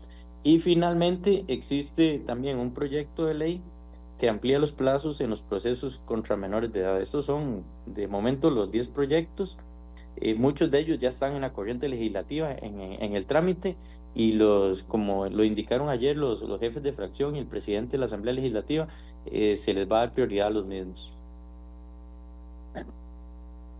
Eh, don Carlos, aquí dice alguien, debe de aumentarse la pena para delitos de resistencia agravada, amenazas agravadas, detonación de armas, portación ilícita de arma, pero al extremo, siento que con base al extremo mínimo es que se toman las decisiones por las personas juzgadoras y eso permite la libertad. Sí, bueno, parte de lo que pretendemos y lo, y lo que se ha también visto eh, nosotros en la praxis jurídica, y creo que muy, muy atinado ese comentario o esa pregunta, es que vemos que efectivamente las penas son relativamente bajas, eh, los hechos son sumamente graves y esto permite que las personas, uno, o no vayan a prisión eh, luego de un, de un proceso penal o se les otorgue también algunos beneficios penitenciarios. Y esto hace que, bueno, que las personas que cometen ese tipo de delitos graves eh, prácticamente estén en libertad. Incluso todo muy relacionado, eh, si las penas son bajas, eh, los juzgamientos van a, van a borrarse, perdone la expresión, de manera también muy, muy rápida y estas personas nuevamente aparecen como primarios en, en procesos posteriores. Y esto hace que se les pueda otorgar nuevamente beneficios penitenciarios y las personas nunca descuenten una pena de prisión por estos hechos y y eventualmente vean que esto es prácticamente como un juego del sistema y obviamente se produce la reiteración delictiva. Aquí dice otra persona, además, se necesitan líneas más claras del fiscal general para que los fiscales realicen medidas alternas al juicio o procesos abreviados, sobre todo porque en estos casos el Ministerio Público tiene una decisión fundamental. Algunos fiscales son más estrictos, pero otros no, lo que lleva a que en algunos casos las decisiones en estos procesos para algunas personas imputadas sean irrisorias y que otras tengan una consecuencia mayor. Es decir, Pese a que cada caso es particular, hay diferencias abismales en planes reparadoras, reparadores y acuerdos para sentencias en procesos abreviados. Sí, en eso, bueno, en el pasado sí hemos detectado esa situación, nosotros hemos tratado de corregir, ya hemos eh, dado directrices o instructivos al respecto, en donde casos donde se utilizan, por ejemplo, armas, en donde hay delitos contra personas menores de edad, eh, en los casos de drogas, eh, nosotros no estamos permitiendo abreviados de menos de, de seis años, ya no, no queremos en este tipo de casos que se apliquen, porque se podía aplicar legalmente los el monitoreo electrónico ya lo estamos limitando, no vamos a aceptar abreviados en esa línea. Y como le digo, recientemente o, casi que, eh, bueno, desde el año pasado tenemos esa directriz y, hemos venido cambiando eh, efectivamente esa política de persecución. Eh, ¿Para qué? Para que de alguna manera las penas sean efectivas. Dice un costarricense, ¿cuánto llevamos con esa misma historia de aprobar leyes? ¿Cuánto tiempo más va a durar para que se implementen si se aprueban? Por un lado leyes, por otro les quitan al OIJ el presupuesto o no, les, o no se los dan suficiente para actuar. ¿Cómo, ¿Qué le decimos, don Carlos? Sí, doña Mele, verás que en, eso, eh, esa pregunta, bueno, es, o ese comentario es muy importante. Eh, nosotros aprobamos leyes pero creo que también hay un consenso en, la Asamblea Legislativa que, reitero, ha sido un apoyo fundamental para, nosotros en el sentido de que necesitamos recursos. Yo mismo lo, he dicho, bueno, y creo que con usted misma en varias ocasiones hemos pedido recursos para los diferentes cuerpos policiales. Incluso yo, cuando estaba el ministro Torres, eh, yo pedía recursos para la fuerza pública. ¿Por qué? Porque es necesario mantener la presencia policial en las calles. Eso, eso resulta fundamental. Y se lo voy a, ejemplificar con la Operación Caribe. Eh, el OIJ, a raíz de bueno, la situación que estamos viviendo en Limón, eh, tomó la decisión, bueno, en conjunto con el Ministerio Público, porque en eso nosotros trabajamos muy de la mano, eh, de que teníamos que hacer algo, algo fuerte en Limón para desarticular estas dos bandas que estaban generando la gran cantidad de homicidios y violencia en la provincia. ¿Qué se decidió? Bueno, esta operación Caribe que implicó de alguna manera, porque no era, no era tampoco lo fundamental, la presencia de, de los oficiales del organismo de investigación judicial en las calles. Eh, o sea, que Limón de alguna manera sintió la presencia de más de 50 oficiales de, en este caso del organismo de investigación judicial, los mejores oficiales de, que pueden ver este tipo de casos de crimen organizado. Y el resultado fue aproximadamente entre 22 días o, quizás más, cero homicidios por sicariato. Solo hubo un homicidio que fue, se trató de una riña entre, entre, aparentemente entre dos personas indigentes. Ese fue el único homicidio que se presentó en la provincia de Limón. ¿Qué nos dice esto? Bueno, si tenemos presencia policial en las calles, si es evidente que, que, hay más seguridad en un lugar como Limón, ahí están los resultados. Eh, cero homicidios, pero no, no podemos con los recursos que tenemos mantener una operación tan grande como la, en este caso, como la Operación Caribe. Eso es, prácticamente lo podemos mantener un, periodo de tiempo corto, pero además no es, no es una función propia del organismo de investigación judicial. Está realizando patrullajes y está realizando, en este caso, eh, vigilancias en, lugares como, como Limón o, o estar apostando a, realizar tipos de actividades eh, propias de la policía preventiva, pero se realizaron como parte de la Operación Caribe y vemos que de alguna manera cuando existe eh, presencia policial, las acciones delictivas disminuyen. Entonces, ¿qué significa esto? Bueno, tenemos que invertir en seguridad, tenemos que invertir en, más oficiales de la fuerza pública, tenemos que tener más presencia policial en las calles eh, y esto va a evitar, obviamente, que, los delincuentes sientan que pueden hacer lo que quieran a la libre porque nadie los va a detener, porque nadie los va a, interceptar después de, de cometer un, hecho delictivo.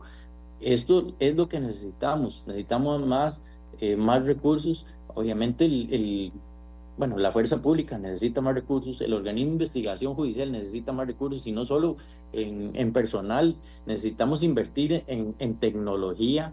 Eh, muchas veces tenemos que esperar los casos o, no podemos, eh, digamos, avanzar en las investigaciones porque no tenemos eh, en algunas ocasiones un software que nos permite abrir un, teléfono, un teléfono que es fundamental para, para demostrar hechos de la investigación. Y a veces tenemos que esperar meses, de meses, de meses, porque tampoco tenemos el personal necesario para poder hacer estas aperturas telefónicas, por ejemplo, que este es uno de los ejemplos, que no tenemos ahora eh, tampoco eh, los recursos para, para el Departamento de Ciencias Forenses, para comprar reactivos, para comprar lo que se necesita. Eh, estamos muy, muy limitados y todo esto hace que las investigaciones de nosotros pretendemos hacerlas rápido, pero a, veces no podemos tampoco avanzar mucho porque si dejamos esta prueba sin recabar, eventualmente da el traste con la investigación. Entonces, definitivamente es una, es una necesidad la inversión en recursos y para el Ministerio Público también. Nosotros, eh, y yo lo decía, yo no, yo conozco, bueno, igual se lo dije la vez, la vez pasada, doña Amelia, yo conocía desde que me postulé la situación del Ministerio Público, no, no nos hemos quejado, más bien hemos obtenido buenos resultados. Durante el año pasado nos ingresaron más causas con relación al año 2022 y aún así logramos sacar más de lo que nos entró. O sea, que aquí podemos ver que los fiscales están haciendo un, un esfuerzo muy importante por disminuir las causas, por resolverlas rápido eh, y de manera, eh, obviamente, consciente, de manera objetiva, como corresponde. Pero pese a eso, todavía la carga laboral del Ministerio Público es bastante alta y necesitamos obviamente que, que se invierta también en, más fiscales que puedan eh, tramitar de manera más rápida estas investigaciones. Pero, eh, y creo que, el, reitero, la Asamblea Legislativa es consciente eh, en ese sentido de que necesitamos más inversión y de que necesitamos atacar el problema de la inseguridad, que de alguna manera, reitero, con lo que vimos en la Operación Caribe, eh, es evidente que necesitamos más presencia policial en las calles y creo que la gente lo siente. O sea, uno cuesta ver ahora una patrulla eh, en los diferentes lugares del, del, territorio nacional. Incluso hasta cuesta ver una eh, oficiales de tránsito también y, y cuando los vemos también vemos la, la, la, carencia de recursos que ellos mismos tienen, por ejemplo, en, en, las, en las patrullas, eh, cómo están las motocicletas, cómo están eh, nuevamente los equipos que ellos usan y todo esto eh, hace evidente que, que necesitamos reforzar la, la, inversión. Creo que, y debo reiterar, eso también lo han dicho los jefes de fracción, están conscientes de la situación y ellos pretenden también hacer un análisis de los presupuestos para ver, para ver cuáles podemos destinar, en este caso, a la, a la seguridad. Claro, don Carlos, pero también actitud, acción, o sea, con lo que tenemos tenemos que tratar de hacer un doble esfuerzo porque el país lo necesita, digo yo. Si nos ponemos a esperar plata, nos vamos a quedar sentados esperando. Yo estoy segura que eso va a ser así porque así es la historia. Ahora, que haga falta, no lo niego. Pero, pero aquí la gente lo que está diciendo es eso, ¿verdad? Eh, se requiere ser muy prácticos, más prácticos. Eh, eh, la gente dice también que, bueno, ahora le pregunto sobre el proyecto de extinción de dominio, pero ¿qué pasa con la investigación sobre la contaminación del agua, por ejemplo, que afectó a miles de personas y que la Fiscalía tomó cartas en el asunto? ¿Cómo está esa investigación? ¿Se ha caminado en eso? ¿Es prioritaria o no? ¿Cómo va? Sí, claro, esa es una investigación eh, obviamente prioritaria.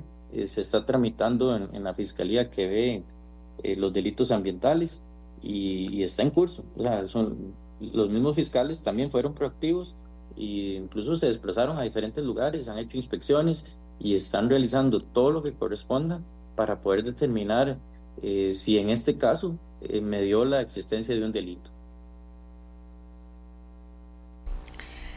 Eh, aquí la gente está preguntando, eh, don Alfonso Calderón, pregunta, ¿qué opina del proyecto de extinción de dominio que considero muy importante y no se volvió a hablar por parte de nadie de eso?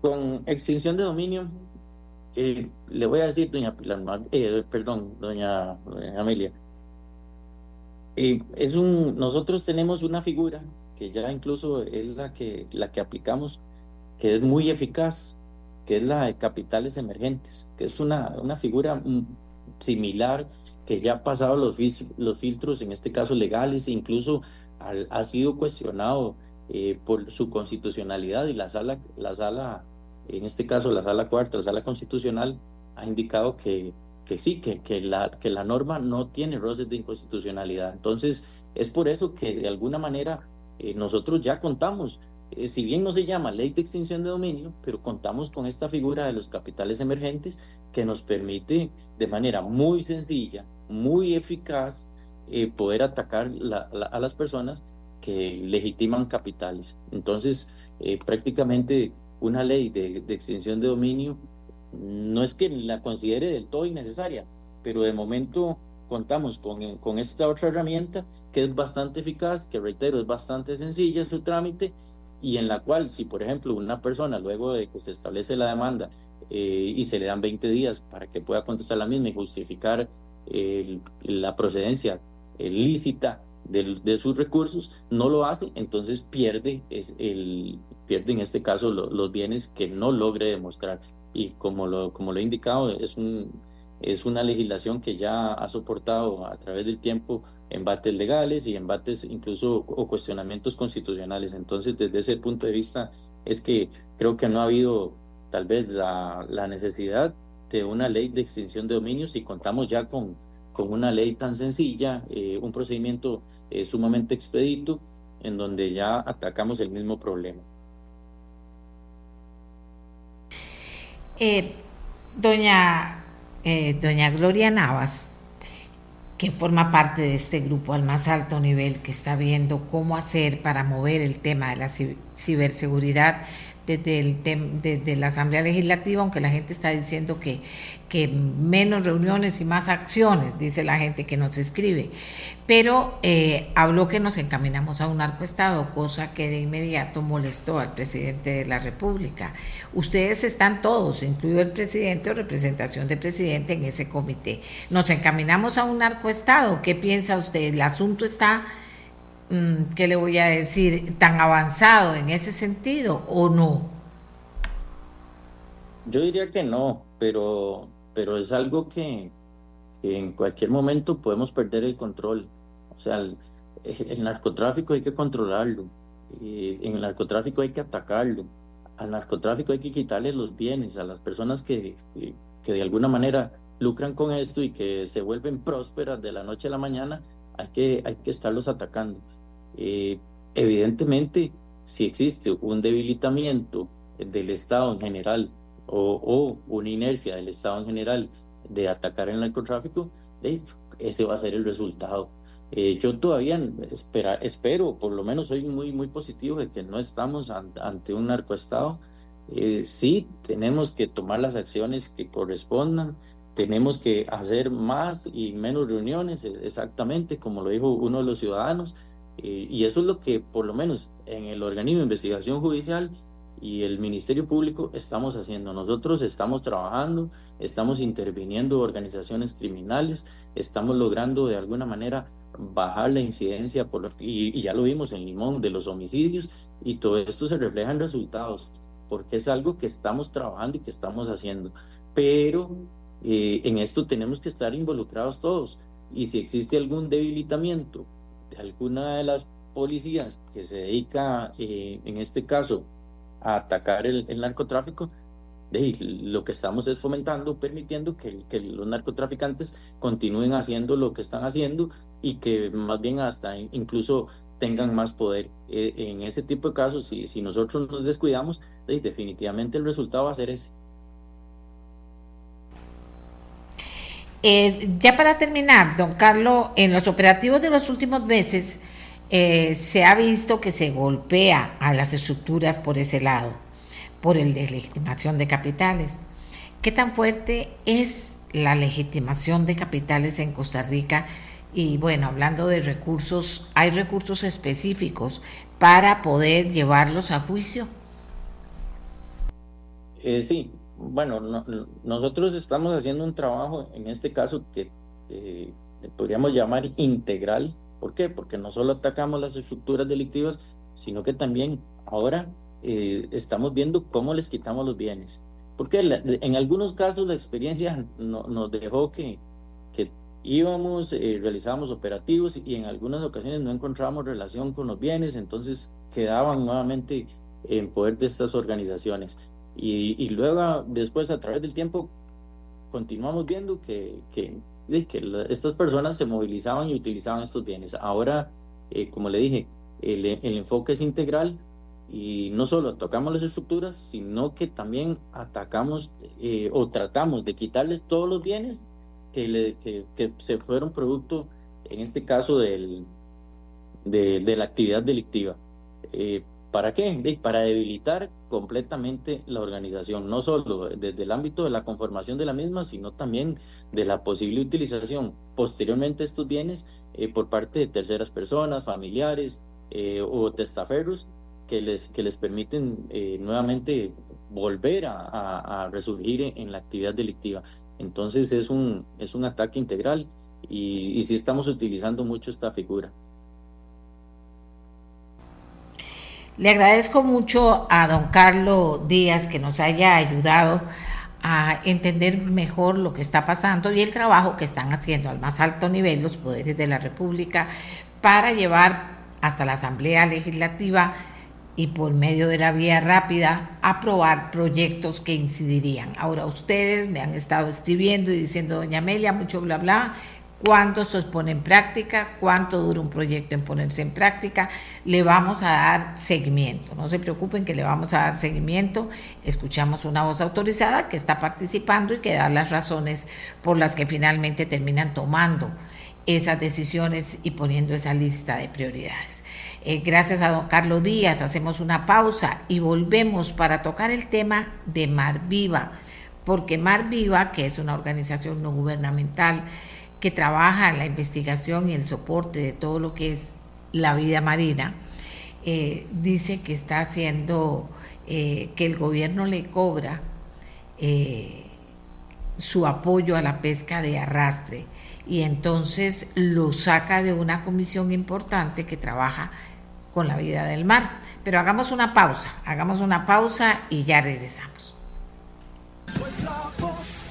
La Fundación Mar Viva denunció que las autoridades del Ministerio de Ambiente y Energía y del Instituto Costarricense de Pesca y Acuicultura, eh, Incopesca, los dejaron fuera de un proyecto como represalia por su oposición a la pesca de arrastre y sus posturas a favor de la conservación de los tiburones. Transforma Innova, una iniciativa en la que Mar Viva era hasta que tomó la decisión el Ministerio de Ambiente de sacarlos de ella, eh, era implementador técnico. Catherine Arroyo, directora ejecutiva de Marviva, está con nosotros para decirnos eh, en qué se basa Marviva para señalar que esto ha sido pues una represalia del gobierno por su actitud de, de oponerse a la pesca de arrastre o, de trabajar a favor de la conservación de los tiburones. Catherine, adelante. Muchas gracias, doña Amelia. Muy, buenos días y un saludo a todas las personas que, nos ven y nos escuchan. Em, ciertamente esta es una situación muy desafortunada y si quisiera recapitular un poco eh, pues los antecedentes de, de, de, lo que nos llevó pues, a hacer pública esta situación el día de ayer. Eh, como usted bien indica, Marviva ha sido parte de la iniciativa o del programa Transforma Innova desde que fue formulado en el año 2019 con, con el apoyo y el respaldo de las entonces autoridades de gobierno y que vieron en Marviva pues la oportunidad em, de, que, de sumarnos al, al, proyecto en virtud de nuestro rol y experiencia en, sobre todo en la ejecución de proyectos sobre planificación espacial marina. Entonces, em, el rol que íbamos a tener en el marco del componente de economía azul de Transforma Innova era justamente ese, desarrollar las actividades vinculadas con los procesos de ordenamiento espacial marino.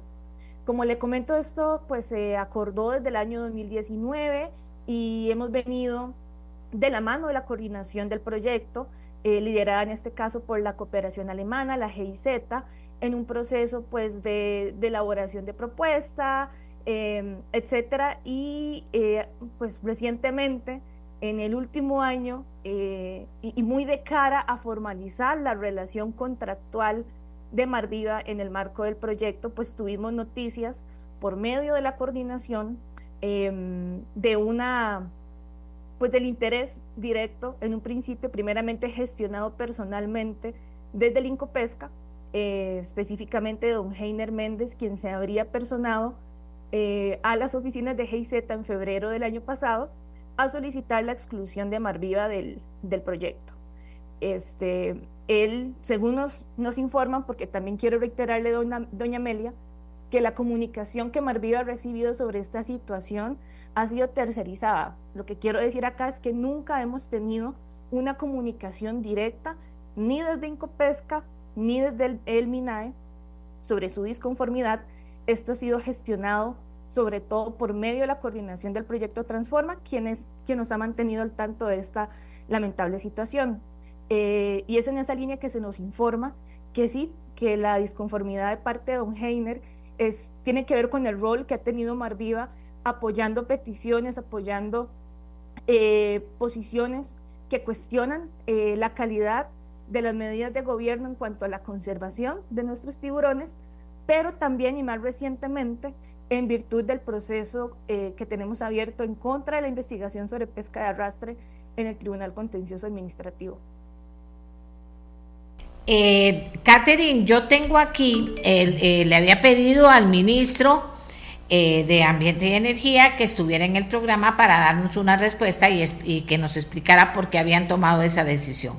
El ministro no nos puede acompañar porque está participando en la inauguración del, del curso lectivo pero tengo la respuesta de él textual. Dice, ante la denuncia pública de una persecución hacia Marviva por parte del gobierno, aclaramos que dicha persecución no existe. Lo que sí existe es una demanda internacional liderada por Marviva contra el gobierno, la cual fue desestimada y más bien a Costa Rica el gobierno de Estados Unidos nos da una certificación en octubre del año pasado por realizar acciones necesarias para combatir la pesca ilegal no declarada y no documentada. Y existe también un recurso de amparo que aún no ha sido resuelto contra esta administración, por lo que resultaría muy complicado trabajar en conjunto antes de la resolución de dicho conflicto. Sin embargo, dice el ministro de Ambiente, respetamos mucho los trabajos científicos de Marviva, por lo que, aunque no coincidamos con todos sus criterios, podemos tener una relación profesional.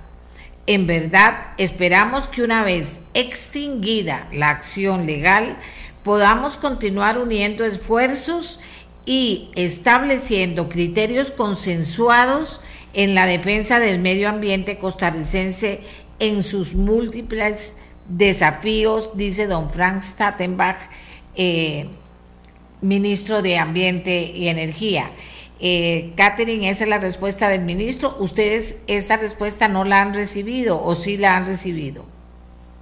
No, doña Amelia, durante el transcurso de ayer, Marviva no recibió ninguna comunicación em, formal desde Incopesca ni desde el MINAE, pero, pero creo que es importante referirnos en este momento a, algunos puntos que usted señala de esa declaración, eh, ya que hay varias imprecisiones que vale la pena aclarar. La primera es que es falso, es falso que Marviva haya liderado la interposición de una, de una supuesta demanda internacional, como, como usted indica, en contra del gobierno.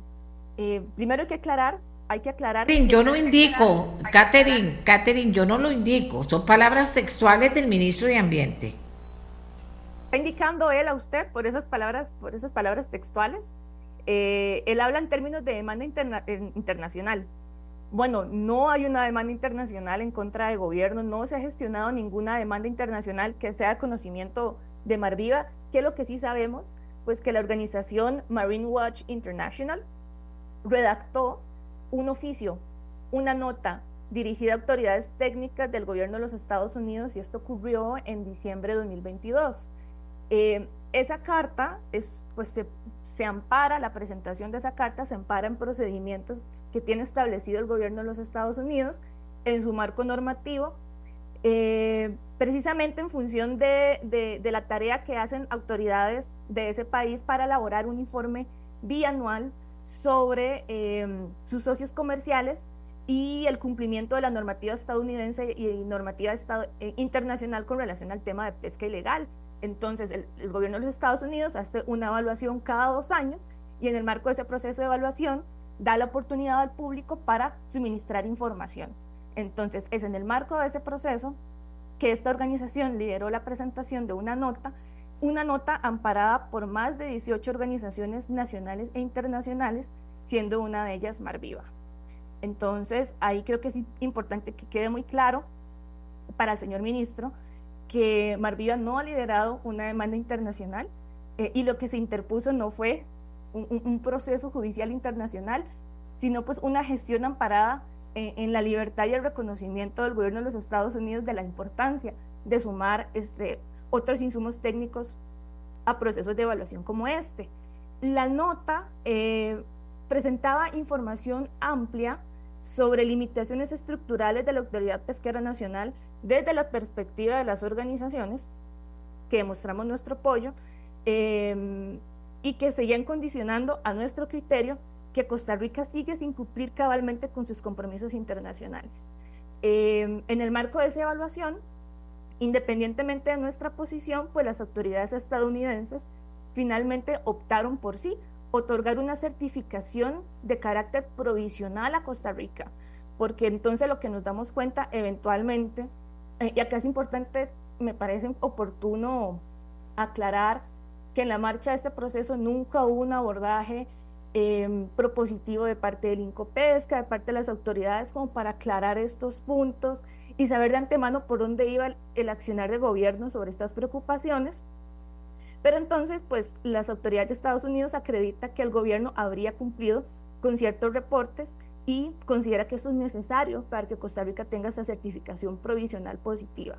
Ahora, al, al margen de esta discusión, sí considero que las demandas de esa carta siguen vigentes eh, y son, siguen siendo válidas. Pero más allá de eso, creo que sí es importante aclarar que Marviva no lideró una demanda internacional.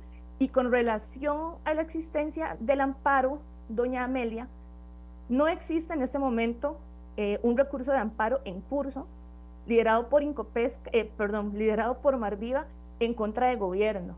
Acaba más bien de finalizar un proceso de amparo que ganamos la semana pasada eh, porque reclamábamos una lesión al derecho de acceso a la información y de petición, la sala no lo declaró con lugar, ese proceso ya no está en curso. Lo que sí tenemos en curso son tres procesos en el contencioso administrativo, el proceso de arrastre que ya hemos comentado, que lo interpusimos en 2023 con relación a la investigación eh, liderada por Incopesca sobre, sobre esta práctica, pero también tenemos un proceso eh, interpuesto de 2021, en el cual impugnamos el decreto ejecutivo 42.842 relacionado con el tema de implementación de convenios CITES en Costa Rica y la institucionalidad que promovió la entonces administración para implementar ese decreto. Y tenemos otro, otro, otro proceso también por ahí impugnando permisos de exportación de tiburón otorgados por SENASA entre 2020 y 2021. Y, y quizás para redondear acá, y eso me parece muy importante, es que esto demuestra que en el pasado, doña Amelia, a pesar de tener procedimientos judiciales en curso, Marviva ha logrado, por medio de las vías del diálogo, del respeto, continuar trabajando con autoridades políticas de gobierno. Lo que a mí me queda muy claro de esta, de esta posición que el ministro le envía a usted es que efectivamente, y como, como alertábamos ayer a la opinión pública, eh, eso sí es una persecución política, eh, y está amparada en, el malestar de, del Incopesca, sobre todo em, por, esta, por esta necesidad que Marviva tiene de ser transparente, de requerir participación. Y, yo le aseguro, doña Amelia, si, si en el proceso de pesca de arrastre, en el proceso de esta investigación, se hubiera dado un proceso adecuado de participación oportuna y real de todos los actores interesados en esa temática, probablemente no estaríamos el día de hoy con, una, con un proceso contencioso eh, en contra de, esa investigación. Entonces, este, bueno, yo, yo más bien le agradezco a usted por comunicarnos esta, estas reacciones de, de parte del señor ministro, como le decía, pues no, no habíamos recibido ninguna noticia al respecto y, y más bien es muy oportuno hacer esas aclaraciones a, a la gente que nos escucha. Bueno, muchas gracias más bien también a ustedes, Catherine, eh, directora ejecutiva de Mar Viva, por estar presente en el programa. Repetimos que habíamos invitado al ministro y él nos envía esta respuesta por escrito porque parece que los diferentes ministros estuvieron en, diferentes lugares del inicio del curso lectivo y por esa razón coincidía con la hora del programa y don Franks no podía acompañarnos. Entonces ha estado la posición de Mar Viva, la respuesta del ministro y hasta la respuesta de Mar Viva. Así que gracias a Catherine por haber estado en el programa. Amigas y amigos, eh, hay muchas, eh, vamos a despedir el programa, nos queda apenas dos, un minutito, pero queremos decirles que el tema de las presas, háganmelo conocer. ¿Hubo presas? No hubo presas. Hay gente que dice, claro que hubo presas. Hay gente que dice, no, yo llegué bien, depende la hora. Eh, les repito el número 71525224. 71525224. Hágame saber dónde usted vio presas o sintió presas esta mañana o estuvo en una presa esta mañana y cuánto duró en las presas. Porque estamos tratando de investigar el tema eh, con el fin de medir de verdad si la cantidad de carros ahora y lo que está ocurriendo ahora con el inicio del curso lectivo eh, ponen una carga adicional al tema de las presas y lo que duran las presas en la mañana, al mediodía, tarde y, en la tarde. ¿Por qué razón? Bueno, para conversar con ustedes, que son los que nos dan mucha retroalimentación, nos alimentan y nos dicen lo que viven sobre lo que hemos estado escuchando nosotros, que es el impacto negativo en la vida de las personas con el tema de que aumenta aún más de lo que ya ha aumentado el tema de la duración de las presas, que es algo, señoras y señores, de verdad muy serio que hay que enfrentar. Si no se puede todavía dar una solución que tenga sentido, pues por lo menos innovar con tipo de decisiones que le ayuden a esta gente. Es que hay gente que no tiene el tema de que duró una hora y media, dos horas en la mañana para llegar a trabajar y que dura eh, una hora y media, dos horas o dos horas y media para regresar en la noche. ¿Cuánta, ¿Cuánto dura? ¿Cuánto dura eh, el trabajo y cuánto dura lo o dura o el tiempo que pierde en trasladarse por el tema de las presas? Bien, ya nos vamos, pero antes la ministra de Salud en el inicio del curso lectivo instó a mantener medidas y protocolos de higiene. Ella estuvo en el Liceo Mauro Fernández y es vicepresidenta de la República, además de, de, ministra de Salud, hizo un llamado a la población en general, especialmente a los padres, madres y encargados legales de menores, a mantener y reforzar las medidas y protocolos de higiene. La aplicación de las recomendaciones son importantes para la prevención y protección de los estudiantes. Asimismo, se solicita mantener al día el esquema básico de vacunación en niños, el cual incluye vacunas contra enfermedades como hepatitis, rotavirus, poliovirus, neumococo, varicela, COVID-19, entre otras. Mensaje de la ministra de Salud, al inicio del curso, del curso lectivo oficial. Nos vamos. Hasta mañana. Gracias por haber estado con nosotros, por su participación. Mañana a las 7 de la mañana nos encontramos de nuevo aquí en Radio Monumental, la radio de Costa Rica. Este programa fue una producción de Radio Monumental.